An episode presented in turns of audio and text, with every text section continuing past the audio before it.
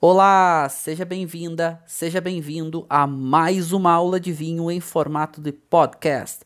Eu sou o professor Marcelo Vargas, nós vamos rodar a vinheta e já vamos para o conteúdo.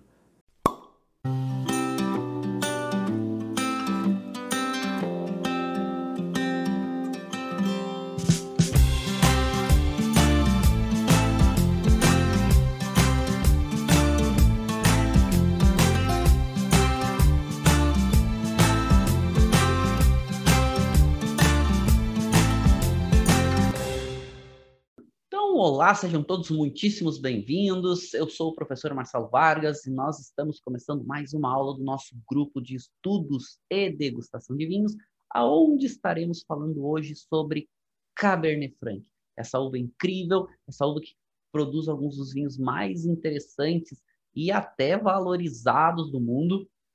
Esse, alguns, né, alguns críticos e alguns avalistas, inclusive, que falam que um dos melhores vinhos da história tem essa uva aí presente também, para a gente falar um pouquinho mais. E é uma uva que é uma ótima alternativa, compete ali com, digamos que no estilo entre a Merlot e a Cabernet Sauvignon. Eu gosto de fazer essa, essa associação, por mais que tenha uma variação de estilos Cabernet Franc, ela pode oscilar no meio desse caminho. E eu vou estar tá provando na aula de hoje, deixa eu mostrar aqui para vocês, eu vou estar provando na aula de hoje um Cabernet Franc de um local que tem ganho muito destaque, que é a Argentina, certo? Então eu vou provar aqui é, é Gran Inimigo, aqui vou mostrar a safra para vocês, ó, 2014, de Agrelo, Cabernet Franc, é um single vineyard, e tem, bom, é um baita produtor, inclusive aqui a, a, a, visita na vinícola é muito legal, deixa eu mostrar, vou estar mais perto para mostrar aqui, melhorar um pouco o, a qualidade da imagem, para vocês conseguirem ver bem. E é muito bonito o rótulo, a garrafa. Aqui atrás conta um pouquinho do projeto deles, né? De quem é que está fazendo esse projeto, que é do Alejandro Virril e da Catena. Deixa eu melhorar aqui o foco. Eu estou aprendendo com esse foco automático da câmera. Aqui, garoto. Né? E junto com a, com a Adriana Catena, né? Alejandro Virril, que é o enólogo-chefe da, da, da Catena Zapata, com uma das filhas do Catena, que é a Adriana, e o projeto ele se chama, inclusive, A Leana por causa disso. Né? Muito legal, um vinho que ganhou um destaque muito grande, a gente vai ver daqui a pouco por quê, botando Cabernet Franc argentino quase no mesmo patamar de Malbec. Ainda não está, porque Malbec ainda tem uma valorização um pouco maior, mas o que, que a gente já vê nesse vinho, a gente já sente nesse vinho? Uma intensidade de aromas e uma complexidade muito grande. 2014, a gente está falando de um vinho aí que tem sete anos quase. Então, é um vinho que mostra até onde pode também o potencial de guarda, pelo menos na parte aromática até agora, dessa uva, que mostra essa complexidade aromática. Então, a fruta muito presente, esse caráter de uma cereja preta, de uma framboesa madura, tem uma notinha de uma, de uma flor, uma flor seca, talvez uma nota de violeta seca, e uma nota de uma erva, uma nota que me remete a uma nota quase de, de de, de sálvia, né? Não chega a ser tão aromático quanto uma sálvia, mas algo nesse sentido muito gostoso. Né? O perfil aromático mostra o quanto complexo pode ser Cabernet Franc e mais elegante se comparado, por exemplo, com Cabernet Sauvignon. Cabernet Sauvignon acaba sendo um pouco mais intenso, só que é uma uva para prestarem atenção na Argentina. Por mais que o volume ainda seja pequeno, é a uva que hoje está ganhando muito espaço, principalmente para vinhos de alta qualidade, quando a gente fala de Argentina. Então, a segunda uva hoje em relevância da Argentina, falando de vinhos tintos, está se tornando a Cabernet Franc. Por mais que a gente vai ver daqui a pouco que o, a quantidade produzida dela ainda seja pequena, mas provavelmente ela vai crescer muito pelo estilo dos vinhos. Aqui é um cacho Cabernet Franc, aí a gente já começa a perceber um, né, um pouco da estrutura, a gente já pode fazer alguns pensamentos aqui. Eu gosto de que meus alunos pensem, gosto que meus alunos não apenas decorem conteúdos. Pensar ajuda a gente a entender melhor o mundo dos vinhos. E aqui a gente pode ver o cacho de Cabernet Franc. E o que, que a gente pode ver? Primeiro, grãos pequenos, não é aqueles grãos enormes, né? O baguinho da uva aqui, pequenos, bastante cor, a gente pode ver. Não é um cacho muito grande e não é um cacho também tão espesso, não é um castão fechado, não é tão denso, né? tem um, um, espaço razoável, também não é dos mais espaçados, mas espaço razoável entre as uvas, entre os grãozinhos. Isso é legal, porque dá para a gente pensar um pouco do perfil, dá para a gente começar a imaginar quais são as características que essa uva desenvolve nos seus vinhos, certo? Bom, primeiro falando um pouco da origem da Cabernet Franc. E ainda não está 100% comprovado, mas uma coisa que já se sabe é que é uma uva muito antiga. Não está comprovado ainda qual é a origem dela. Muito provavelmente a origem dela seja no País Basco, que é ali no norte da Espanha, né? uma das regiões autônomas da Espanha. Quase na divisa ainda, né? quase fazendo fronteira com a França. Mas, com certeza, a região que deu maior destaque para ela foi a região ali de Bordeaux. Então, acredito, uma das teorias que se tem ainda é que essa pode ter sido a origem dela ali na região de Bordeaux. A gente vai ver daqui a pouco como ela pode ter chegado lá. Mas o Bourchicot, que é um dos grandes ampelógrafos do mundo, certo? Pesquisador da Universidade de Montpellier, inclusive que foi quem redescobriu a Carminer lá no Chile, então um pesquisador realmente muito conceituado. É, é, nos estudos de DNA, ele está sugerindo, inclusive já publicado pela própria James Robson, além da, da, da, publicação científica, que provavelmente a origem seja no País Basco. Só que o que, que se sabe dessa uva? O que, que se sabe de Cabernet Franc? É que ela é uma uva muito antiga. E talvez seja mais antiga do que se imagina. Alguns associam para ela já mais de mil anos, mas talvez ainda mais antiga do que isso. Por quê? Já se sabe, ou pelo menos se acredita, que a Cabernet Franc ela é uma das uvas, talvez descendentes, se não a própria Biturica. Biturica é uma uva que foi uma das primeiras uvas citadas, né? Foi citada por alguns escritores, né? e é citada por Plínio Velho. E é uma das primeiras citações que se tem sobre uva vinífera, com o foco de se fazer vinho. Então, não se sabe, a referência da uva era biturica, uma uva já extinta, mas uma uva muito antiga e que provavelmente ou a Cabernet Franc talvez fosse a própria ou descendente dela. Ainda não está comprovado ainda, mas muito provavelmente seja de origem do País Basco. Tem algumas outras teorias, alguns inclusive sugerem, uma teoria sugere que ela nasce ali na região da Aquitânia, onde Bordeaux faz parte, ela é uma uva importante do Porto Bordalês, e tem outras teorias que, inclusive, ela pode ter nascido na região do Loire, né, que é outra região importante da França, na qual ela está presente.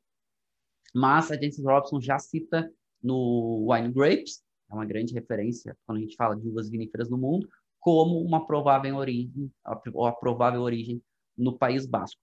E por que, inclusive, isso através de exames de DNA faz essa correlação importante. A Cabernet Franc ela dá origem a muitas uvas e uvas muito importantes, como a própria Cabernet Sauvignon que a gente já citou aqui. Daqui a pouco a gente vai ver isso. Ela dá origem a muitas uvas muito relevantes. E hum, sabe-se né, que a origem dela é muito antiga, e nesses exames que apontam, de exames de DNA, que apontam para o País Basco, relaciona ela com outras uvas do País Basco. Uvas, inclusive, algumas das uvas que eles só têm é, fragmentos, né? Tem algumas amostras, não chega nem tem escala de produção, até algumas uvas extintas. E, e aonde essa teoria ainda ganha mais peso, Lembrando que essa teoria, né, essa referência, probabilidade, ela nasce dos exames de DNA. É, o estudo do Burchikov mostra o seguinte: a, provavelmente para ser uma uva muito antiga, ela, as congregações, principalmente as congregações do norte da Espanha, que o norte da Espanha a gente sabe que é um país muito, país, é uma região muito hum, apegada ao, principalmente aos preceitos cristãos, né? A gente tem ali no norte da Espanha o Caminho de Santiago, mais famoso, inclusive, que sai da França. E por causa do Caminho de Santiago, e muitas das congregações que estavam presentes no Caminho de Santiago tinham a cultura do vinho para a sacristia. E, inclusive, né, com essa teoria fala que essa essa congregação, esse colegiado, né, de Roquenvaux, que é como o nome francês tem, que provavelmente nasça ali na, na, na região espanhola, tinha desdobramentos em outras áreas, inclusive na França. Então, acredita-se que saiu, a uva sai através dos monges dessa congregação, dessa congregação, e ela migra para a região de Bordeaux. Então, ela nasce no país, teria nascido no País Basco e migraria.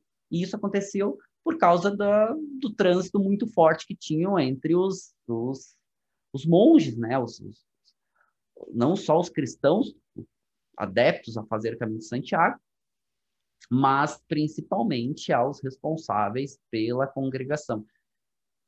Como fica na fronteira, e a gente sabe que o País Basco ali é bem próximo né, da França, inclusive, né, caminho ali, bem próximo do caminho de Santiago mais famoso. Isso provavelmente foi o que aconteceu. Os próprios sacerdotes levavam as uvas, e lembrando, a gente está falando aí de mil, mais mil anos atrás, a gente não sabe há quanto tempo antes a uva já existia, a gente não sabe há quanto tempo antes já tinha referência da uva, não sabe o quanto aconteceu de mutações, transformações, cruzamentos e outros para ela chegar no perfil de Cabernet Franc. Mas, inclusive, algumas uvas que são encontradas hoje praticamente somente no País Basco são algumas uvas que também são relacionadas com a Cabernet Franc. Ou seja, ela dá origem a uvas, e a gente está dizendo que ela dá origem a Cabernet Sauvignon também, que é uma das uvas mais importantes hoje do mundo, é a uva tinta mais plantada, não só uva tinta, né, a uva vinífera mais plantada do mundo, mas aí ela já dá origem a Cabernet Sauvignon, provavelmente já em Bordeaux. Então, uma uva que deve ter migrado, transitado, e aí vai ter cruzamentos, né, como o caso da Cabernet, da Cabernet Sauvignon, que é o cruzamento da Cabernet Franc com a Sauvignon Blanc.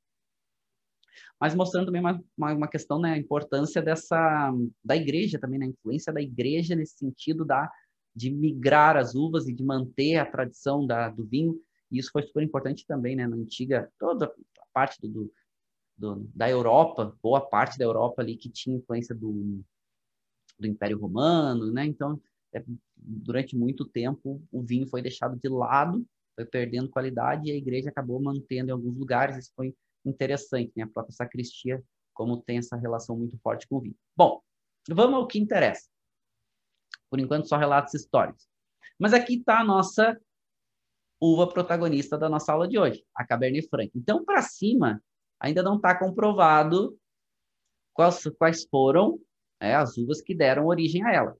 Mas para baixo, ou seja, as uvas que ela dá origem, a gente já tem várias uvas. E olha a importância da Cabernet Franc. Ela vai fazer o cruzamento com a Sauvignon Blanc, e vai dar origem a Cabernet Sauvignon, certo? E essas uvas, e essas marcações aqui que vocês estão vendo com o fundinho azuladinho, mais roxinho, é uvas que têm origem provavelmente no Vale do Giron, no história da, da que é a área de Bordeaux, né? Então, a gente vai ver que a Cabernet, a Cabernet Sauvignon, a Gros Cabernet, que é uma uva que está voltando de novo a ganhar destaque, a própria Carmener, são uvas que nascem lá. Mas olha a importância da Cabernet Franc. Cabernet Franc cruzando com Cabernet Sauvignon dá origem a, a Sauvignon Blanc, desculpa, vai dar origem a Cabernet Sauvignon. Depois, ela vai dar origem também a Carmener. Olha que interessante. Então, Cabernet Franc com a Gros Cabernet vai dar origem a Carmener. E elas fazem parte de uma família de uvas chamada das Carmenettes, que tem essa relação ali de surgimento próximo a região da, da Aquitânia, né, a região de Rome, seria mais ou menos a região de Bordeaux. Então, olha como uvas significativas, né, grandes protagonistas hoje. A Cabernet Franc, cruzando com a Madeleine Noir, vai dar origem a Merlot. Então, olha que quantas uvas importantes a Cabernet Sauvignon dá origem. A, gente, tá, a Cabernet Franc dá origem. Cabernet Sauvignon, Merlot, Carmener, ou seja, uvas bem importantes tendo origem aqui.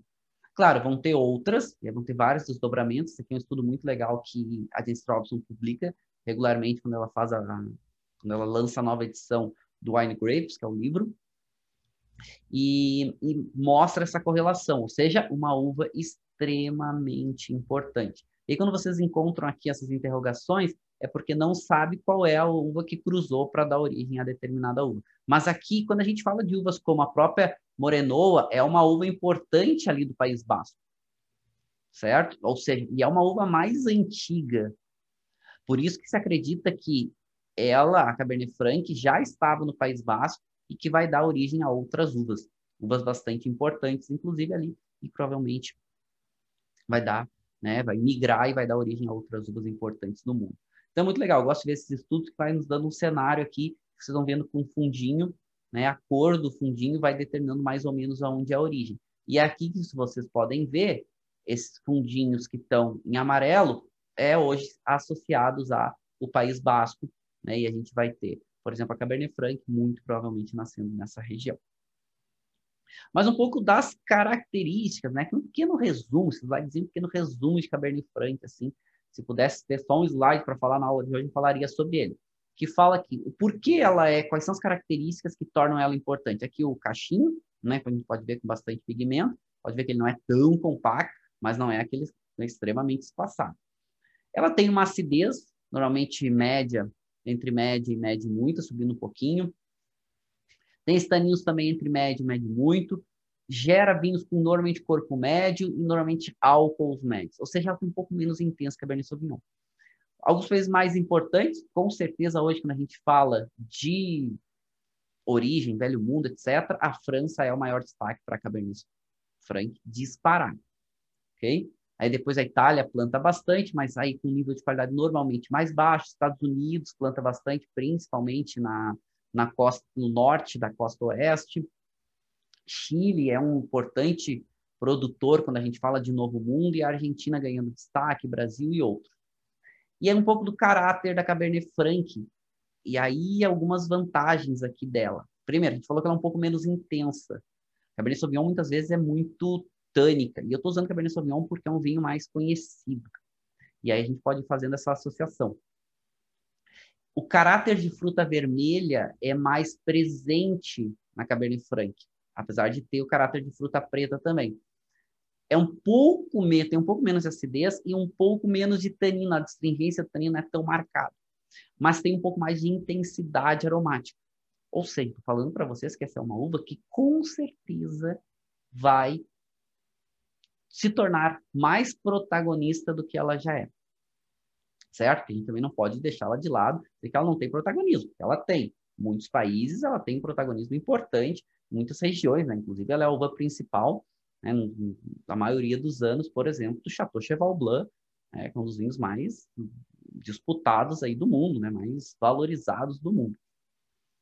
Só que também algumas diferenciações para ela. Ela tem a nota herbácea, e isso tem, que tomar um pouco de cuidado quando o produtor está cultivando essa uva, por quê? Porque tem que amadurecer bem. Só que essa nota herbácea não é tão presente como muitas vezes Cabernet Sauvignon. Ela acaba sendo um pouco menos intensa. Ela tem notas especiadas, um pouco mais marcadas. Ela pode ter algumas notas florais. A gente fala daqui a pouco um pouco mais sobre isso. Mas principalmente essa nota, essa nota herbácea, quando amadurece bem, ela pode ficar aquele caráter de pimentão.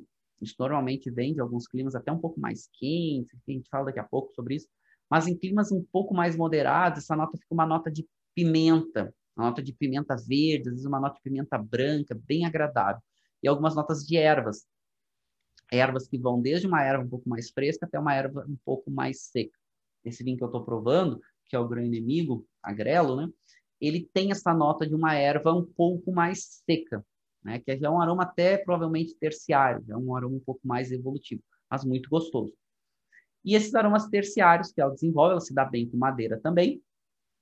Tem esses pré-requisitos, né, para ter uma passagem mais tranquila por madeira. Esses aromas terciários que remete principalmente esse herbáceo terciário, remete uma nota de tabaco. Tem que tomar um pouco de cuidado quando eu falo em herbáceo, tá? Porque herbáceo isso não é, é uma família que pode ser muito positiva os seus aromas. É que a gente, o mercado, de modo geral, a gente acaba associando, de modo geral, herbáceo a coisas ruins, né? Ah, aquela nota verde, aquela nota que não amadureceu bem, uva verde. Não necessariamente. Se não amadurecer bem, fica com aquela nota desagradável. Às vezes pode ter uma nota de vagem, às vezes pode ter uma nota de broto, de broto verde não muito interessante, um pimentão verde não muito maduro, que às vezes incomoda. Às vezes uma nota de arruda muito presente, grama cortada, notas herbáceas. Mas pode ter notas herbáceas muito positivas. E aí, essa é uma vantagem da Cabernet Franc. Ela desenvolve uma complexidade aromática maior se comparado, por exemplo, com Cabernet Sauvignon. Ela tem um pouco mais de intensidade de aromas. Ela, isso aqui eu tô falando uma média, tá? Vai depender de vários fatores. E a gente daqui a pouco vai entrar nos terroirs. A gente vai comparando um pouquinho região com região. Mas, com certeza, se mostra de uma forma muito, muito interessante. E, por que, que eu falo que ela vai ganhar protagonismo? Por que, que eu acredito nisso? Porque a gente está vivendo uma onda no mercado de vinhos menos potentes. A gente está vendo a onda contrária dos anos 90, começo dos anos 2000, que era do vinho potente, né, do vinho intenso, vinho concentrado. Agora a gente está vivendo uma onda contrária, que é o vinho um pouco mais elegante, um vinho um pouco mais equilibrado entre acidez, corpo, a própria estrutura tânica, um vinho que seja mais fácil de se tomar. Você procura hoje menos potência, fazendo uma média. E a Cabernet Franc ela entrega isso melhor, por isso que eu acredito muito nela para uma uva protagonista muito em breve. Bom, algum, algumas referências aqui do, do perfil vitícola dela, certo? Até vou fechar aqui um pouco a minha câmera para que vocês consigam visualizar um pouquinho melhor. E quando a gente fala do perfil vitícola, é, são as características que a uva tem, principalmente no seu amadurecimento, brotação e outros, que favorece ela a desenvolver determinadas características ou não. E aqui o que, que a gente tem? Primeiro, se a gente comparar ela com um Cabernet Sauvignon, ela brota mais cedo e ela amadurece mais cedo. Então isso pode ser uma vantagem. Né? Regiões, por exemplo, muito úmidas, que tem dificuldade, é o caso que acontece em Bordeaux, tem áreas que é tão úmida que falta às vezes calor para que consiga amadurecer bem a uva mais tardia, como o Cabernet Sauvignon. E a Cabernet Franc pode aparecer bem. Ela é vigorosa, então tem que cuidar, tem que fazer uma boa manutenção no vinhedo para a parte verde não crescer demais e até ter dificuldade no amadurecimento e na qualidade da uva. Os grãos são pequenos, a proporção de casca para polpa, isso é importante, né? Porque a casca a gente sabe que é muito rica em compostos polifenólicos, os polifenóis, que são, por exemplo, alguns dos mais importantes, como cor e tanino, tem uma proporção interessante, ou seja, ela tem a casca, ela, o grão é menor, e tem a casca um pouquinho mais grossa do que a Merlot, por exemplo. Ela amadurece mais cedo que a Cabernet Sauvignon, gente estava falando. Ela gosta muito de solo argilo-calcário, ou seja, normalmente a gente vê que predomina um solo argiloso, tende a fazer vinhos mais intensos, mais pouco mais concentrados em cor e parte fenólica, gente sabe que solos ricos em calcário tende a fazer vinhos com um pouco mais de acidez, uma acidez um pouco mais destacada, e vai depender da proporção. Se adapta muito bem a solos arenosos, isso é uma outra vantagem. Inclusive faz com que ela apareça muito bem na margem direita, ali de Bordeaux, que algumas áreas são muito ricas em areia. Mas tem que cuidar muito a questão do estresse hídrico. Ela não produz bem se a área não tiver uma boa quantidade de umidade, uma boa quantidade de chuva ou de irrigação. Aí ela pode perder o caráter. Normalmente, em solos arenosos, muda um pouco o perfil. Ela tende a fazer um vinho um pouco mais aromático e o vinho, vinhos um pouco menos intensos. Ela perde um pouco dessa sua intensidade de modo geral, certo? Então, aí um ponto interessante, né? Um ponto legal aí para a gente começar a pensar a própria Cabernet Franc como alternativa, certo? Como alternativa a alguns dos vinhos, principalmente de Cabernet Sauvignon. É interessante, eu gosto. Eu, gosto muito do perfil dessa uva. Aqui um pouco do caráter aromático, certo? Que pode desenvolver. O que seria mais comum? Vai depender muito de vários fatores. Locais um pouco mais quentes tende a fazer um vinho com esse caráter um pouco mais de um pimentão cozido, tende a aparecer um pouco mais esse caráter de uma geleia, geleia de framboesa, uma geleia de amora. Essa nota floral, uma nota de uma flor um pouco mais seca. Um pouco dessas notas que pode aparecer até de amora madura, cassis maduro. Essa nota de tabaco, né, parece bastante, principalmente uma nota terciária, uma nota evolutiva E quando a gente encontra ela em climas mais moderados, tende a fazer o caráter da fruta um pouco menos madura e tende a fazer um caráter de uma fruta um pouco mais fruta vermelha, mais fresca, né? Como, por exemplo, uma framboesa, como uma própria, uma ameixa, uma ameixa vermelha que está amadurecendo, notas às vezes de morango, pode também chegar um pouco essa nota de uma geleia de morango. E aí começa a mudar um pouco o perfil aromático. O perfil aromático dela começa a remeter um pouco mais a uma pimenta, né? Uma nota de uma pimenta branca, uma pimenta verde, um pouco mais especiado. E essa nota de cereja também é bem comum, locais um pouco mais moderados. Cabernet Franc não tem dificuldade de amadurecer em locais muito frios, né? Porque é uma casca, é uma, uma uva tinta e tem uma certa espessura na, na, na casca, então precisa de uma quantidade interessante de sol e uma quantidade interessante de calor, ou seja, radiação solar com luz e calor.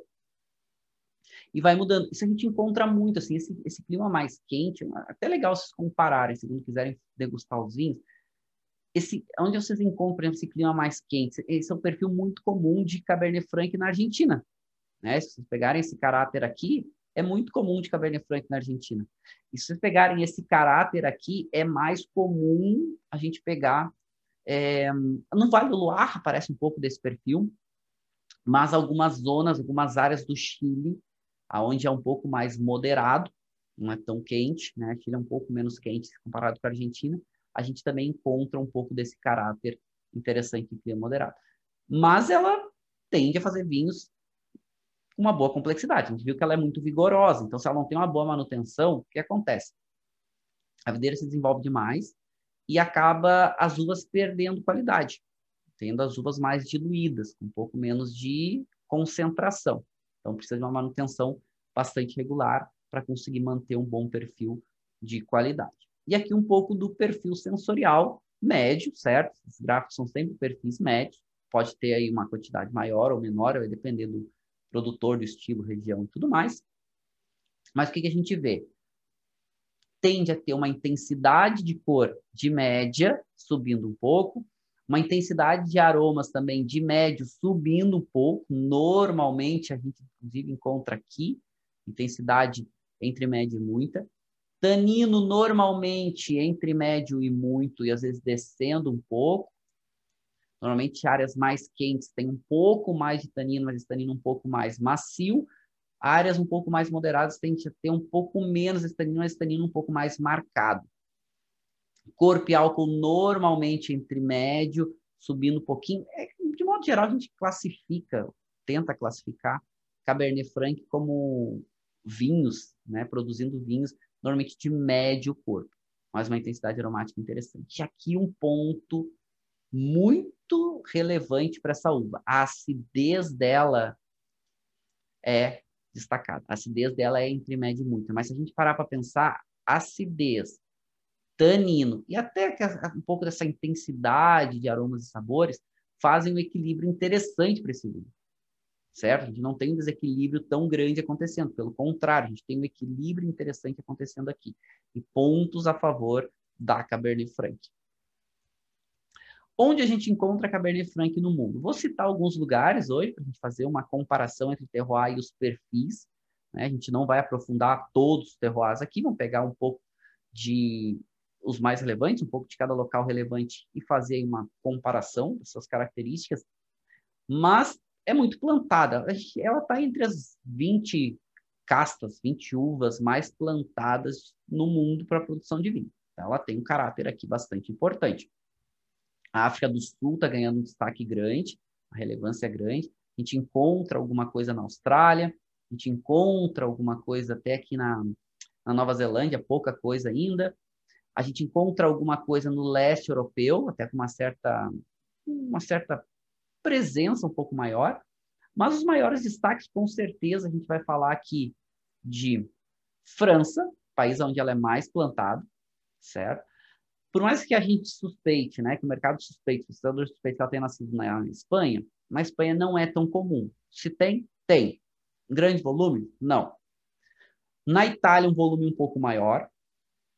Aí, falando de velho mundo. Quando a gente vai falar de novo mundo, acho que tem três países, quatro países aqui que vale a pena citar. Estados Unidos, né? Estados Unidos, principalmente a Cabernet Franc com um caráter muito interessante, principalmente aqui no norte, na fronteira com o Canadá, onde a gente vai ter o Oregon, Washington, bem interessante. Tem também bastante Cabernet Franc plantado na Califórnia, ela é parte do corte bordalês, que é um dos cortes mais importantes aí para vinhos tintos no mundo. Quando a gente fala de América do Sul, com certeza Chile, que é um dos países onde ela é mais plantada e cultivada no mundo, né? A Chile está normalmente entre terceiro e quarto, onde ela mais aparece. A Argentina, onde ela ainda tem um volume pequeno, mas ganhando um destaque por nível de qualidade bem acelerado, bem interessante, falo isso também daqui a pouco. E Brasil. E aqui, quando eu for falar de Brasil, uma observação, porque assim, eu tomei vinhos muito interessantes, vinhos antigos e Cabernet Franc, e até uns nem tão antigos principalmente da Serra Gaúcha. É uma uva que eu gosto muito dos vinhos quando vem da Serra Gaúcha, é, praticamente que eu tomei, de, de, de, vinhos Cabernet Franc brasileiro, tanto antigos quanto novos, inclusive alguns vinhos antigos com uma qualidade ainda bem interessante.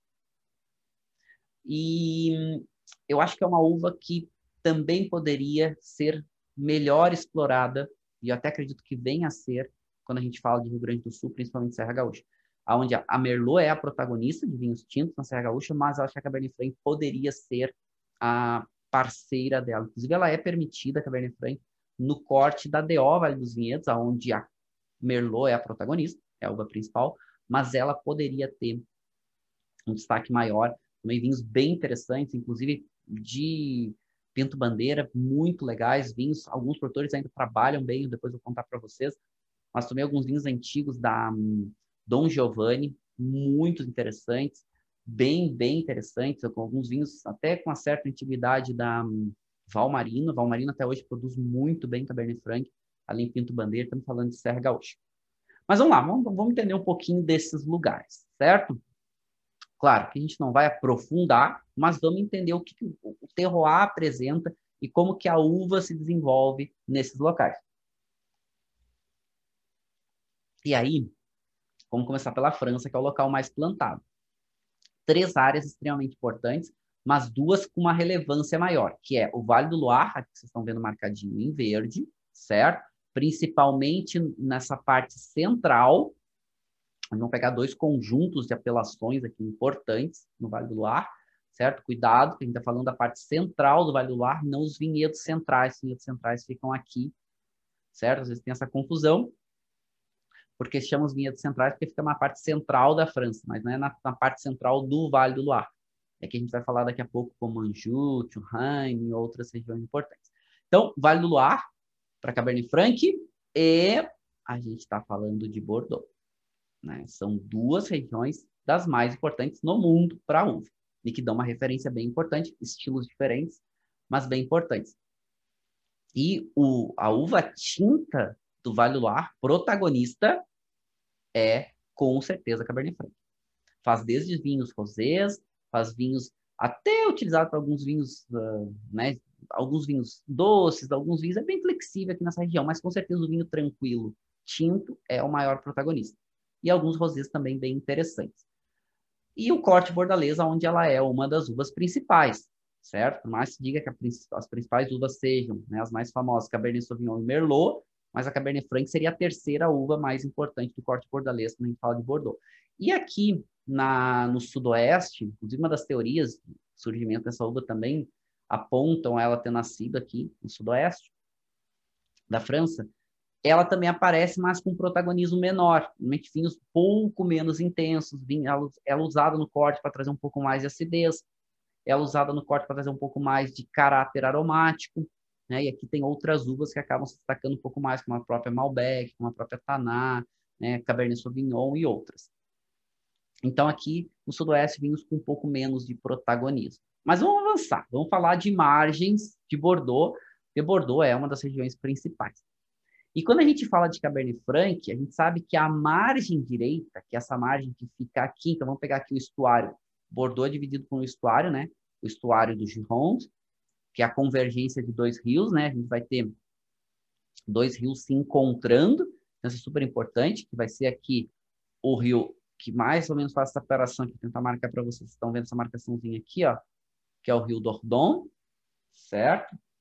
Mas aqui a gente vai ter o rio Garron, eles se encontram e se separam, que a gente chama em Bordeaux, né, dessas três, dessas três áreas, essas três margens, ou as duas margens e uma outra área relevante, que é a chamada margem esquerda, porque fica aqui a nossa esquerda do estuário do Gironde, a margem direita, que fica aqui, né, quem está olhando o mapa, olhando, né, da região é, sul-norte, a margem direita fica à direita do estuário do Gironde, e aqui entre os dois rios que convergem, a gente tem uma região chamada entre do Mars, né, que seria uma tradução literal entre dois mares, exatamente essa referência que ela fica entre duas áreas, duas massas de água importante, certo? Mas aonde é protagonista a Cabernet Franc?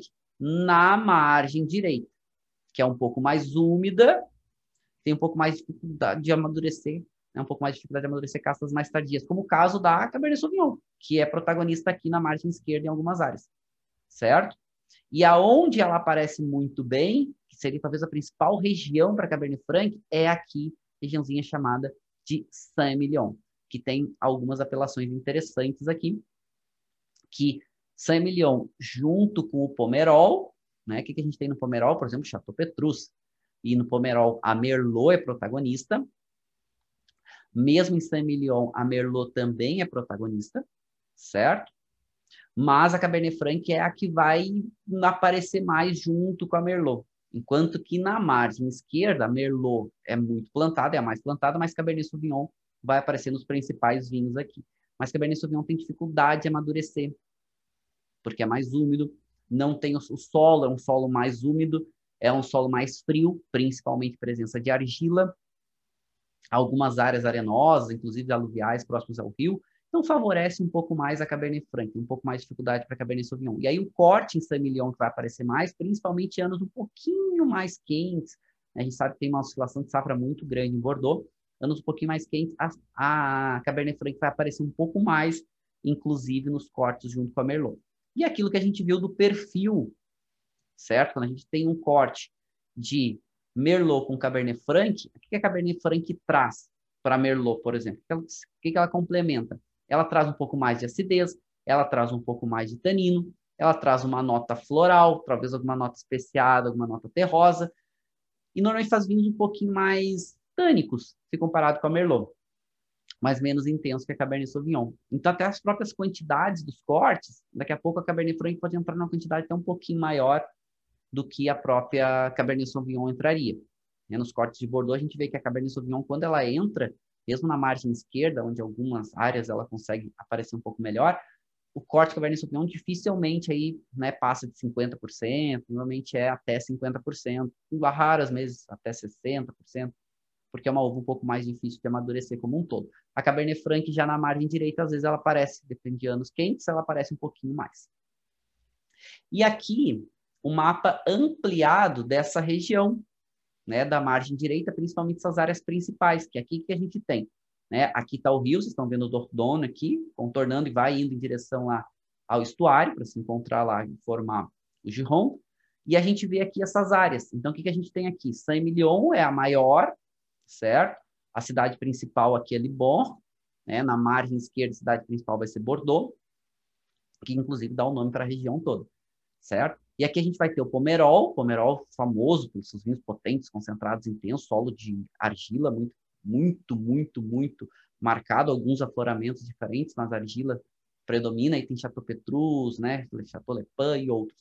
E quando a gente fala de, de, de Saint-Emilion, que a Merlot é uma uva protagonista, mas a Cabernet Franc aparece muito bem. E aí a gente tem os quatro principais chateaus aqui de Saint-Emilion, são os chamados Premier Grand Cru Classé A em Saint-Emilion, certo? E são só quatro. Seriam os melhores de Saint-Emilion. E quem são eles? Aqui, Chateau Pavie, Chateau Zone, Chateau Angelus e Chateau Cheval Blanc, bem na divisa com o Pomerol. E Chateau Cheval Blanc, especificamente ele, tem um protagonismo muito grande com o Cabernet Franc. Anos melhores, Cabernet Franc em grandes quantidades, inclusive no porte, no principal vinho, né, que é o Cheval Blanc, e realmente dando um, um novo um status maior para essa uva e um destaque para a região também, né? Super importante, um dos, um dos principais produtores de vinhos do mundo. Inclusive, dizem que alguns críticos gostam de referenciar o Chateau Cheval Blanc como um dos melhores vinhos da história, né? Então, enfim, muito legal. Tem um filme muito bacana chamado Cider, se vocês quiserem ver. Conta um pouquinho, não é bem esse protagonismo do filme, mas é legal, vocês podem ver e entender um pouquinho dessa história. Certo? Bom, então aqui, solos mais com presença de argila, a gente sabe que a Cabernet Franc gosta. Solos com presença de areia, também Cabernet Franc gosta. Né? Tem um pouco menos de cascalho, principalmente próximo aos leitos rio. É, então, um pouco mais úmido, então favorece amadurecimento de castas um pouquinho mais precoce. Aqui é referência, né? Ao Chateau Cheval Blanc. São vinhos sempre caros, mesmo em safras não tão boas. Safras boas, a gente está falando de vinhos muito, muito caros. A gente chega no Brasil hoje, a média de 7, 8 mil reais uma garrafa, uma safra não tão boa. Talvez encontro por um pouco menos, mas safras boas muito, muito caro. Fizeram uma grande reforma, né? Criaram, construíram a vinícola toda nova aqui, desenhado com relevo, com horizonte, é muito bacana. E aqui o chateau antigo, né? Que é a casa principal, chateau. A tradução literal de chateau seria castelo, mas toda vez que vocês pegam um produtor que o nome chateau está aparecendo, não significa que tenha um castelo, né? Eles gostavam de usar essa referência, essas casas grandes como castelo. É, um, chateau, quando a gente fala de Bordeaux, é uma referência a uma vinícola. Uma vinícola pode se chamar de chateau, não tem nenhuma, nenhum problema, nenhum empecilho. Às vezes nem tem uma, um casarão, né? só tem uma, uma casinha lá, chama de chateau alguma coisa, certo? Essa referência estão falando de produtores. Depois a gente vai, vai para o Vale do Loire, que aí, quando a gente fala dos vinhos de hum, Bordeaux, a gente está falando dos vinhos com um tanino marcado, com uma acidez mais alta, um pouco menos de caráter frutado, com um pouco mais essa nota herbal aparecendo, vinhos com potencial de longevidade relativamente grande, potencial de guarda, normalmente 10, 15 anos, principalmente os principais produtores. Quando a gente vai falar do Vale do Luar, e o Vale do Luar com todas essas regiões que vocês estão vendo marcadinhas aqui em colorido, dá para dividir o Vale do Luar em quatro grandes, quatro grandes áreas, né? A gente vai ter essa área aqui mais próxima ao mar, mais azuladinho aqui, a área de Nantes. Depois a gente vai ter essa área mais avermelhada aqui, conhecida como Anjou Mur. Depois a gente vai ter essa área mais amarelada, né, mais conhecida como Touraine. E depois a gente vai ter essas áreas aqui mais verdinhas, mais conhecidas, né, como os vinhedos centrais, ou né, essas áreas aqui onde a Sauvignon Blanc aparece muito bem, certo? O que nos interessa é exatamente essa área aqui amarelada e avermelhada, certo? Que é, é Anjou e Touraine. Por quê? Porque aqui a gente vai ter a Cabernet Franc aparecendo muito bem. A Cabernet Franc, inclusive, fazendo vinhos tintos, não só tintos rosés, também interessantes, mas vinhos tintos com uma, um perfil diferente. Um perfil do tanino um pouco mais marcado. Não, é, não tem uma grande quantidade de tanino, mas tanino um pouco mais marcado. Uma acidez presente, mas o caráter de fruta aparece um pouco mais aqui e perde um pouco a intensidade da erva, do herbal, mas aparece bem também. Né? As notas terrosas são bem comuns também aparecerem aqui. Então, vai fazer aqui alguns dos vinhos de Cabernet Franc bem interessantes e muito conceituados no mundo.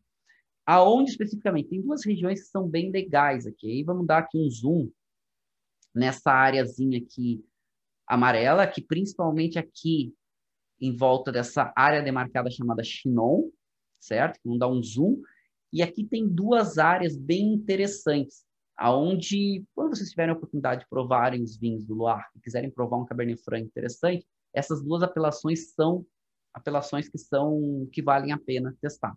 Primeiro, Chinon, que é uma das mais famosas, bem com esse perfil. Aqui a gente tem solos com presença de uma presença de argila, tem o famoso, chamado solo, o famoso solo de Truffaut, onde tem uma presença de calcário, tem um pouco de areia, tem uma mistura, né? Às vezes até um afloramento de pedras, etc. Então, Chinon é uma dica interessante. E Bourguil.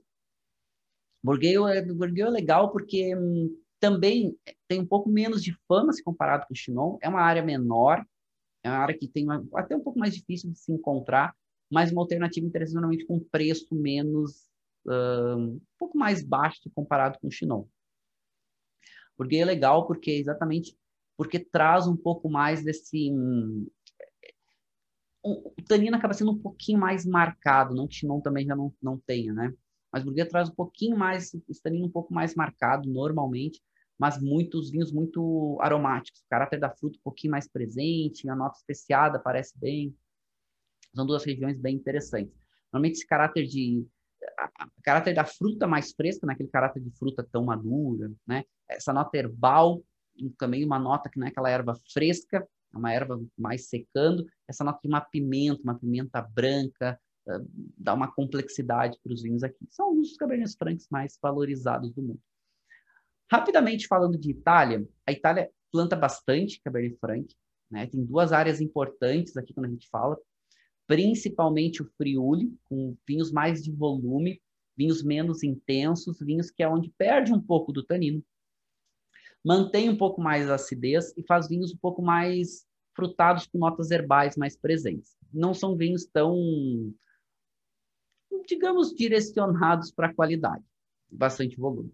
E alguns produtores aqui na Toscana, né, inclusive usando alguns cortes com super toscanos, que também daí concentram um pouquinho mais. Mas se eu falo de Cabernet Franc, com certeza aqui no Friuli, no nordeste da Itália, é onde tem mais volume. Apesar de também ter no Vêneto, um pouco no Trentino, mas o Friuli é que tem mais, mais produção, maior volume. O que é importante sempre quando a gente fala de Itália, né? A gente lembrar que no norte é mais fresco, no norte é um pouco mais frio, né? No norte é um pouco mais. É, são os vinhos que a acidez se destacam mais. Os vinhos onde perde um pouco de intensidade e ganha um pouco mais de acidez. O tanino, quando aparece, é um pouco mais marcado, não é aquele tanino tão macio. E quando a gente fala do Nordeste, isso acontece bastante, bastante com a Cabernet Franc. Os melhores vinhedos do Friuli são aqueles que têm exposição para Cabernet Franc, tá? Que são aqueles que têm exposição sul, que estão olhando para o Mediterrâneo, e normalmente esse caráter da fruta vermelha aparece um pouco mais, esse caráter dessa pimenta aparece, e principalmente essas notas evolutivas, que aparecem relativamente rápido para Cabernet Franc aqui, é uma nota que remete um pouco para couro, remete uma notinha terrosa, que dá uma complexidade, certo? É um estilo interessante, é fora da Itália é mais difícil de achar, na Itália tu acha com uma certa facilidade, porque acabam dando preferência para importar vinhos italianos mais famosos, né? Os Barolos, os Barbarescos e assim sucessivamente, né? Então, ah, o Cabernet Franc vindo lá do Friuli acaba tendo menos impacto aqui. Falar um pouco dos Estados Unidos. Estados Unidos, três, três áreas importantes, mas em uma área que se destaca um pouco mais. Primeiro, a Califórnia, né? Corte bordalês aqui é um clássico, então Cabernet Sauvignon é protagonista, mas Merlot aparece um pouco, Cabernet Franc aparece um pouco, e aqui o Cabernet Franc ganha um pouco mais de peso, aqui ele ganha um pouco mais de corpo, fica corpo entre médio muito. Tanino, normalmente marcado, ele perde um pouco do tanino, ganha a quantidade de tanino, mas perde a distringência um pouquinho, um pouco mais macio, ganha um pouquinho mais de álcool, um caráter de uma fruta mais em geleia, fruta um pouco mais madura. Acidez normalmente média, subindo um pouco. Mas o que eu acho mais interessante dos Estados Unidos, quando a gente fala de Cabernet Franc, vai, vão ser aqui no Oregon alguma coisa, mas aqui em Washington State um pouquinho mais interessante os vinhos. A gente está falando da fronteira né, com o Canadá, região um pouco mais fresca, mas aqui o vinho ganha vivacidade. Aqui a acidez sobe, o caráter da fruta fica mais nítido ele perde um pouco do caráter dessa geleia, a gente vê na Califórnia, e ganha um pouco mais esse caráter da cereja, ele ganha um pouco mais esse caráter da framboesa, ele ganha um pouco mais esse caráter. É menos comum a nota floral, mas pode aparecer, mas é mais comum uma nota terrosa aparecer também. Então, vinhos complexos, interessantes, e como a gente está falando de regiões um pouco mais frias, vindo para o norte, Cabernet Sauvignon acaba tendo um pouco mais de dificuldade. E aí a Cabernet Franc vai ganhando um pouco mais de espaço. Porque, de modo geral, Cabernet Sauvignon também nos Estados Unidos é uma das principais castas, um dos principais vinhos. Agora vamos falar um pouco da nossa América do Sul, falando um pouquinho de Brasil, Argentina e de Chile. Só fazendo uma separação, né? Né? Quando a gente fala de Chile e Argentina, são países vizinhos muito próximos. Se a gente pegar ali Mendoza para Santiago, no Chile, por exemplo, a gente fala uma diferença de 200 quilômetros, né? relativamente perto. Mas a gente sempre lembrar que a gente tem a Cordilheira dos Andes, que faz essa, essa, essa separação e distinção muito grande de terroirs. No Chile, um pouquinho mais úmido, um pouquinho mais fresco, até porque tem influência do mar, principalmente próximo à costa. Do lado da Argentina, mais seco, mais quente, mais luz, mais sol, de modo geral, fazendo luz um pouco mais concentrado, mais potentes. Então, esse é um ponto importante, certo? Esses dois lados. Não significa que o, que o, que o Chile esteja extremamente úmido, não é.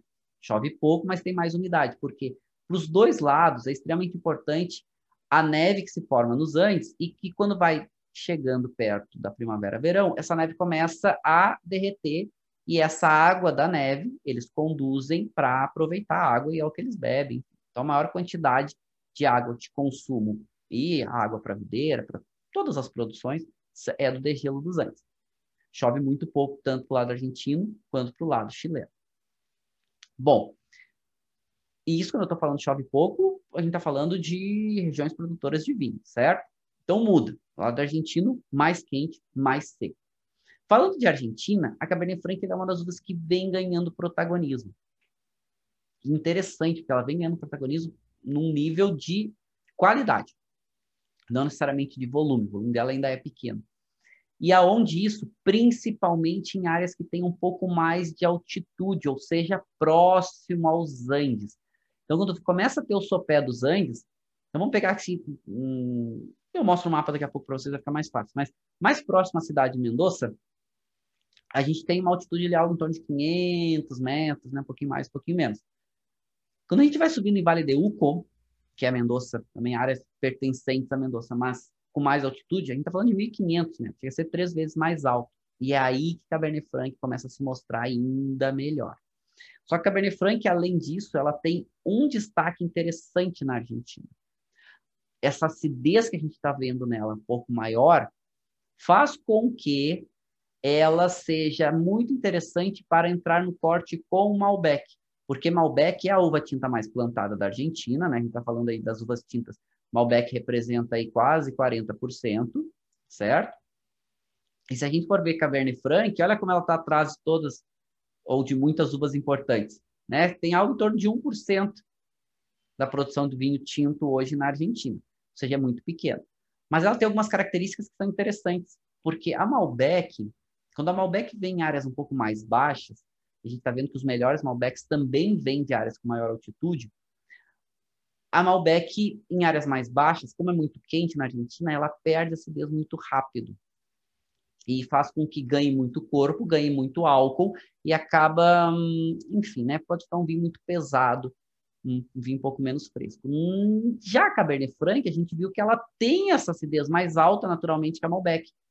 Então ela pode entrar no corte para trazer um pouco mais de acidez para Malbec, trazer um pouco de uma nota terrosa, trazer às vezes um caráter de uma fruta um pouco mais fresca, e ela pode ter esse caráter complementando no corte de Malbec. Eu gosto muito dos vinhos argentinos quando usam no corte em diferentes proporções Malbec e Cabernet Franc. Acho que elas se complementam muito bem, inclusive se complementam melhor do que outros outros cortes como a própria Cabernet Sauvignon, com Bonard, enfim. Acho que a Malbec e a Cabernet Franc se mostram muito bem. E é esse caráter de uma acidez maior, de um tanino um pouquinho mais marcado, e de uma complexidade aromática que é o grande destaque da Argentina. É uma região quente, aonde consegue ter um caráter de uma fruta principalmente maiores altitudes, de uma fruta um pouco mais fresca. E os produtores têm cuidado um pouco mais disso. Então a gente está vendo aqui, né, os vinhedos de Vale de Uco, a gente está falando de 1.300, 1.400, é normalmente acima de 1.100 metros, mas a gente está vendo aqui os Andes, né, bem próximo, todo, todo Vale de Uco tem essa paisagem lindíssima, contornada, emoldurada pelos Andes. E aqui um pouco quais são essas regiões, né? Então vamos ver aqui o um mapa cortado. Aqui a gente está falando dos Andes, né? Fronteira com o Chile, então para lá é o Chile. E aqui a gente está vendo aqui a cidadezinha de Mendoza, né? Aqui Mendoza aqui. E a gente tem áreas de produção de Cabernet Franc importantes e relevantes, principalmente aqui a partir de Lohan de Cuyo. né? Cuyo é outro também que vocês podem encontrar com pronúncias diferentes, tá? Depende da região, assim como Mendoza e Mendoza. Vocês podem encontrar a pronúncia diferente para quem vai lá, por exemplo, depende de onde vem, da onde é a pessoa, né? depende da área, por exemplo, vocês podem ouvir a expressão como Lujan de Cuyo, ou vocês podem ouvir como Lujan de Cujo, certo? Aí depende qual é a cultura lá que está, ou a área da onde vem a pessoa, as duas pronúncias vão ouvir, tá? Normalmente Lujan de Cuyo é o mais é o mais comum, assim como Mendoza é o mais comum na Argentina quando fala da cidade. Mas essa área aqui de Lujan de Cuyo e o Vale de Uco, porque o que acontece? Conforme vai saindo aqui da cidadezinha, da comuna de Mendoza e vai subindo o Vale de Uco, é que a gente fala, né, de vinhedos com maior altitude. Então, por exemplo, se a gente pegar aqui em volta de Mendoza, 500 metros, certo? Vai aqui, já vem para Lujan de Cuyo, a gente chega a 900, 1000 metros. Chega aqui em Vale de Uco, já estamos falando de 1.500. Então, conforme a gente vai tendo os vinhedos, essas áreas verdinhas que vocês estão vendo aqui são as áreas demarcadas, são áreas com vinhedos, Hoje, o maior destaque está em Vale de Uco, tanto para Malbec quanto para Cabernet Franc. E aí, o que, que acontece? Aqui a Cabernet Franc ganha um destaque maior em acidez. O caráter da fruta vermelha fica mais evidente. Uma nota floral, principalmente quando tem afloramento de calcário, aparece. E só que floral um pouco menos intenso que normalmente aparece em Malbec, na Malbec. E principalmente essa acidez mais interessante. E aí essa acidez complementa muito bem com a própria com a própria Malbec ou fazendo vinhos monovarietais, que é como a gente vê alguns produtores dando um destaque muito grande. Como eu falei para vocês de, por exemplo, o Gran Inimigo. O Inimigo tem um pouco desse caráter de fazer os principais vinhos da Gran Inimigo, né, ou da Aleana, da vinícola Aleana, são os vinhos de Cabernet Franc. Esses são os protagonistas para eles, certo? Então, com certeza, a gente está falando de um vinho que tem um caráter dessa fruta bem presente, se dá muito bem com madeira. A nota herbal, ela aparece, mas é um herbal também muito mais com caráter, foge um pouco do pimentão, mas mais uma pimenta cozida. Lembra até uma nota de merquém. Merquém é uma, uma pimenta uma pimenta chilena, que ela é meio defumada, que ela é, é muito gostosa.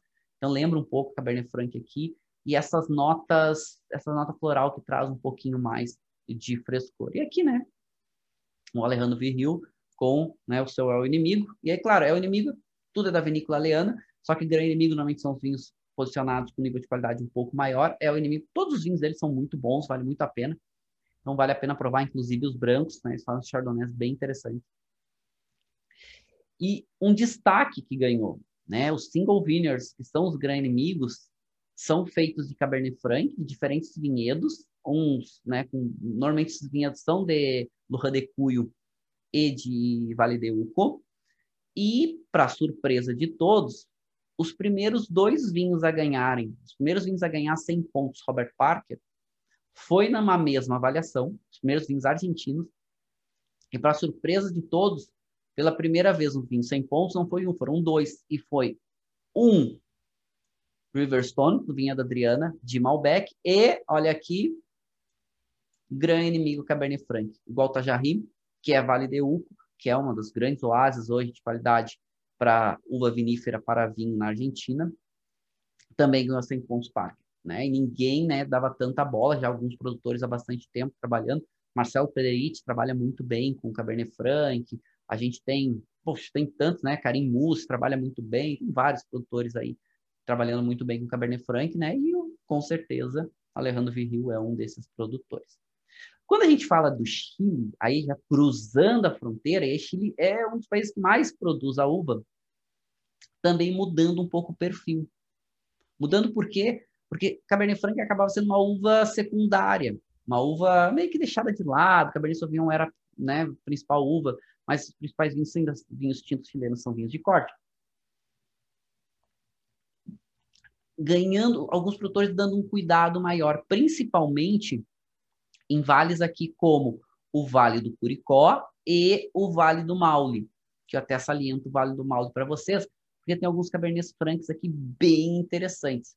Principalmente aqui no Maule, a, a principal influência que eles têm aqui é o que eles chamam de entre cordilheiras porque fica entre aqui a Cordilheira dos Andes, na fronteira com a Argentina, e a Cordilheira da Costa, que é uma outra cordilheira menor aqui, então uma área central aqui, né?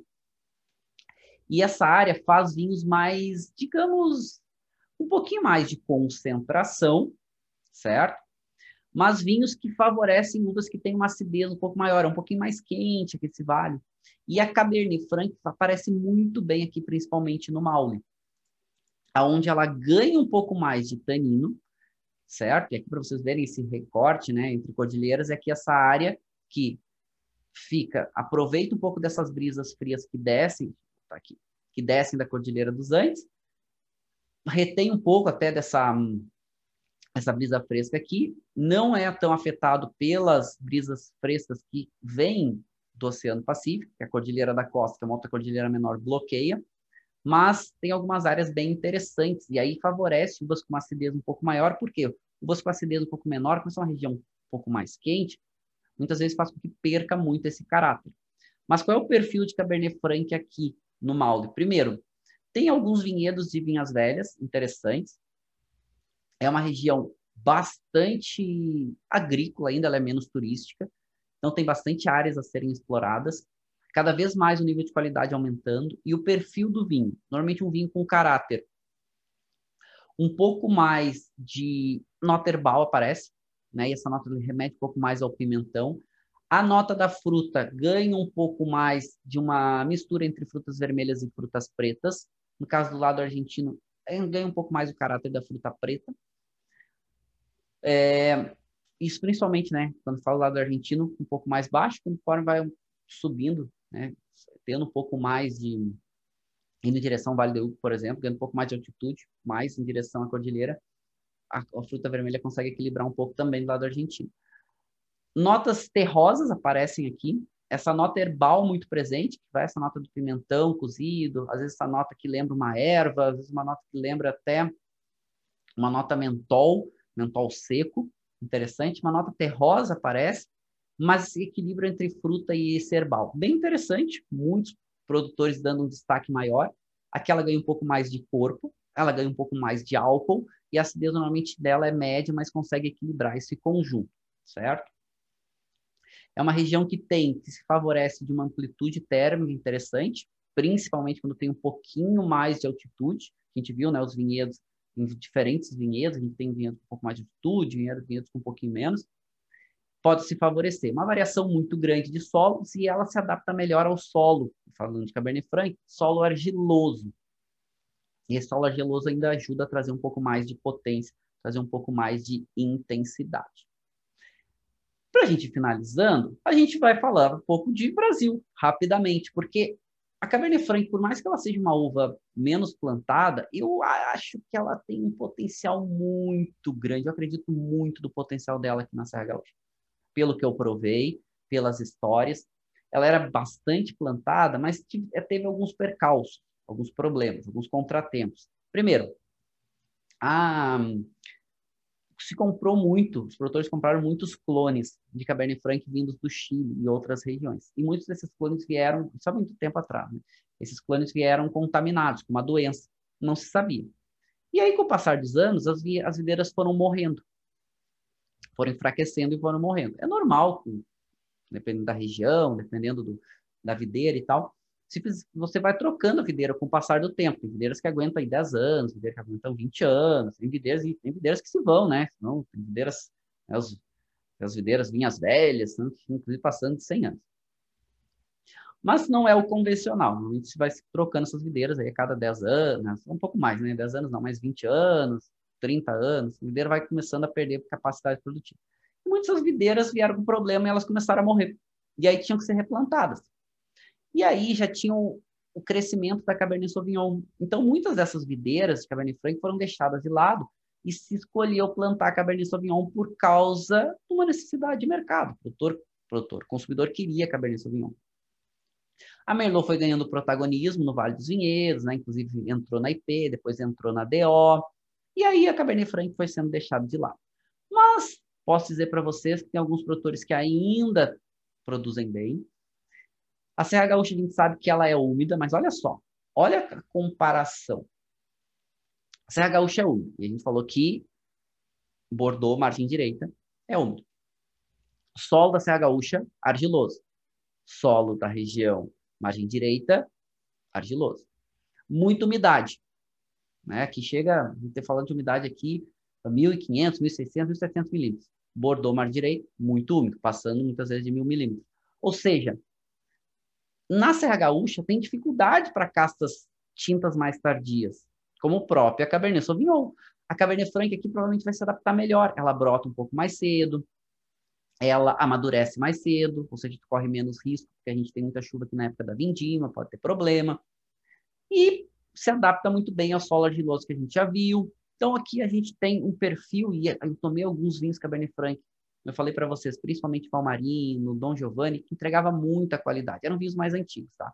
A Valmarino produz até hoje, um nível de qualidade bem interessante, até dá um protagonismo para Cabernet Franc. Eu gosto bastante. Mas também algumas áreas, não só aqui falando de Vale dos Vinhedos, mas algumas áreas até com um pouco mais de altitude, conforme a gente vai indo em direção para o norte, sabe? vai ganhando, ficando um pouco mais alto, né? indo em direção ali a... Um, tanto em direção que vai a Vacaria, por exemplo, né? que vai essa região aqui, né? Campestre da Serra, depois Campestre da Serra que a gente vai ter Vacaria, né? passando São Marcos, também é outra área que começa a ser interessante. Né? Tem o solo com uma, uma solo presença de argila bastante né? predominante, tem a questão da umidade, tem a questão da própria exposição solar, que a gente sabe né, que exposição solar que favorece um pouquinho mais, e, e alguns relevos interessantes, que também favorece um pouco essa, o próprio escoamento da água, ter um pouco menos da, da umidade na superfície, para solo argiloso muitas vezes né, favorece, enfim. Ok? Solos com uma. E aí a gente está falando de altitudes, que também vão oscilar, né? Aqui na, na nossa Serra Gaúcha.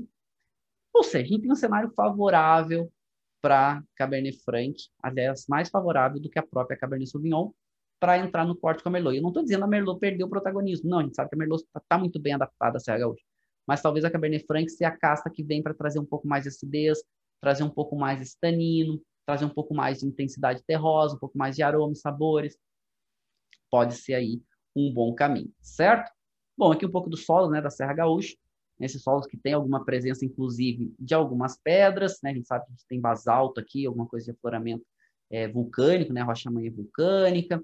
Então, acho que tem, tem um cenário favorável. Qual é o perfil dos vinhos Cabernet Franc da Serra Gaúcha? Normalmente são vinhos que têm o teor de álcool, corpo e açúcar não muito elevados. A gente está falando aí normalmente em torno de 12% de álcool, sobe um pouquinho, às vezes desce um pouquinho, 11,5% a, vamos lá, a 12,5%, 13% no máximo certo? Uma acidez elevada, uma textura tânica média, né? a quantidade de tanino médio, mas textura bem, bem marcada. A nota herbal aparece um pouquinho mais, um potencial aromático, né, misturando essa nota herbal, essa nota frutada, parece um pouco menos a nota floral, mas aparece um pouquinho mais essa nota terrosa quando a gente fala de Serra Gaúcha. Guardadas as proporções, lembra um pouquinho a região de Bordeaux. Guardadas as proporções, tá? Não estou comparando, mas é interessante. Aqui o mapa né, da nossa Serra Gaúcha, essas regiões. Eu acho que também, eu acredito que Cabernet Franc, aqui em Altos Montes, que é próximo a Flores da Cunha, é outra área bem interessante. Acho que também pode ir muito bem. Mas com certeza, quando a gente fala de Serra Gaúcha e de Pinto Bandeira, Cabernet Franc aparece muito bem. E aqui trago três produtores como sugestão para vocês, são vinhos que ainda existem no mercado, são produtores que produzem Cabernet Franc, de Bento Gonçalves né, da Alpisol, da Alpisol, um grande produtor, não, não usa madeira e consegue explorar bem, trazer bem o caráter varietal. Um pouco mais do Cabernet Franc deles tem um pouco mais essa nota herbal presente, a fruta aparece bem, não tem caráter da madeira. A Dom Giovanni tem um caráter, usa madeira, mas normalmente a madeira é um pouco mais usada, um pouco menos de madeira nova, ganha um pouco mais de fruta, ganha um pouco mais dessa nota hum, terrosa, aparece um pouquinho mais, a nota herbal aparece bem. E que eu considero hoje o melhor Cabernet Franc brasileiro, que é da Valmarino. Eles fazem desde o Cabernet Franc de linhas de mais de entrada, mais acessíveis, até alguns vinhos de maior qualidade, como é o caso desse aqui, né, que eles chamam de 23, que são vinhos muito interessantes, complexos, madeira presente, mas muito equilibrado o caráter da fruta, a acidez, né? Esses dois são Pinto Bandeira, Dom Giovanni e a Valmarino, e aqui é Bento Gonçalves, né? pertence a Bento, que é da Alpisol. Então, são vinhos aqui com algumas sugestões para vocês provarem Cabernet Franc. E se tiverem a oportunidade de comprar Cabernet Franc brasileiro, fica a dica. Mas mais do que isso, se tiverem a oportunidade de provar algum Cabernet Franc antigo brasileiro, fica a dica para vocês também. Por quê? Porque o nível de qualidade deles era bem, bem interessante. Tá bom? Certo? Bom, meninos e meninas, espero que vocês tenham gostado desse nosso cenário aqui, aprendendo um pouquinho mais sobre essa uva Cabernet Franc, que é uma uva realmente incrível, uma uva complexa, uma uva que é, agrega uh, alguns vinhos, agrega aos vinhos, aos cortes, uma, algumas características bem interessantes e pode fazer vinhos aí realmente uma complexidade, uma intensidade que pode agradar muitos consumidores até por ser um pouco menos intenso se comparado com Cabernet Sauvignon, certo? Quem tiver dúvidas, pode responder, pode botar lá, eu respondo depois para vocês, né? Marcelo Underline Vargas, e lá no Instagram, certo? Uma postagem da aula de hoje sobre Cabernet Franc, vocês podem responder lá, deixar sua pergunta que eu respondo depois para vocês, tá bom? Rapidinho aqui, né? Degustar, botar em boca o nosso vinho para a gente finalizar. Então, o vinho que a gente está degustando aqui é um Cabernet Franc da Gran Inimigo, certo? Aqui é a Grelo, a Grelo é Lujan de Cuyo, ok? Não é Vale de né? mas já tem uma, uma altitude interessante, próximo a mil metros, né? Cabernet Franc 2014, e é um vinho que tem 13,5% de álcool, olha que ele é um pouco menos intenso, né? Tão alcoólico, né? Que olha, pode ver 13,5% de álcool, que eu conto um pouco da historinha dele, bacana, né? Fala dos produtores, né? A Adriana Cateno, Alejandro Viril aqui, né? Conta a historinha. É legal. E a gente, né? Como foi começar a degustar esse vinho, o perfil aromático dele era exuberante. Esse vinho está aqui na taça desde que a gente começou e ainda está muito, muito presente, perfil aromático perfil dessa fruta com toques de frutas vermelhas e frutas pretas bem presentes. Uma nota herbal que remete a uma pimenta, remete a uma pimenta quase uma pimenta branca moída. Uma nota de erva bem presente. E notas especiadas, né? Ele tem uma, uma nota terrosa, ele lembra alguma coisa de esse terroso misturado com essa nota herbal, mas é um herbal verde. E tem uma nota que remete a alguma coisa de uma como se fosse uma baunilha envelhecida, alguma coisa nesse sentido. Então, interessante. Muito complexo. Mas a fruta predomina com esses outros aromas, certo? O aroma, o aroma primário ainda presente, secundário e terciário aparecendo bem, mas o aroma primário ainda aparece. E muito bem. Em boca,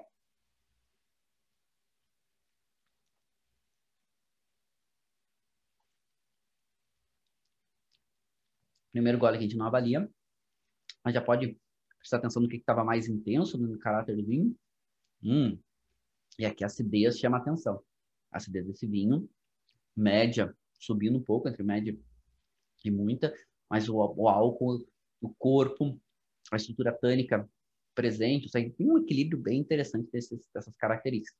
Mas, acima de tudo, o que mais me chama atenção, a persistência. Agora vamos tomar um gole e vamos avaliar.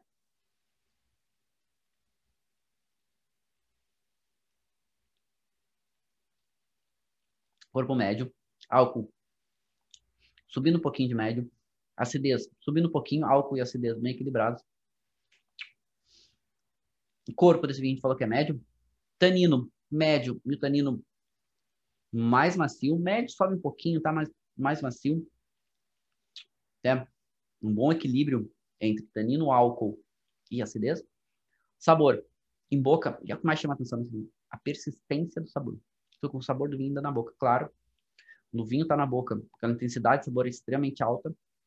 Conjunto, caráter da fruta, predomina inclusive em boca o caráter da fruta. A nota especiada, menos terroso em boca, menos herbal em boca, aparece, mas a fruta e essa nota especiada. Extremamente agradável, muito, muito gostoso. Nível de qualidade muito bom.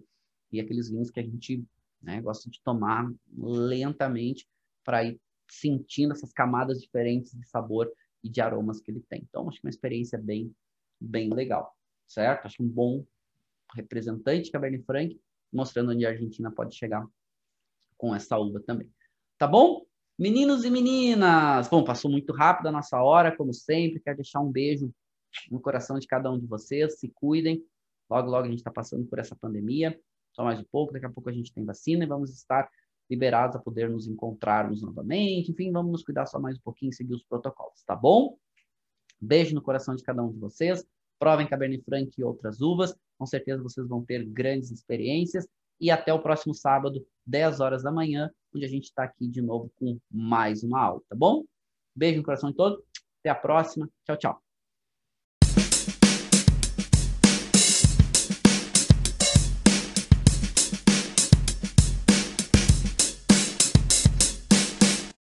Você acabou de ouvir uma aula de vinhos do professor Marcelo Vargas, em formato de podcast.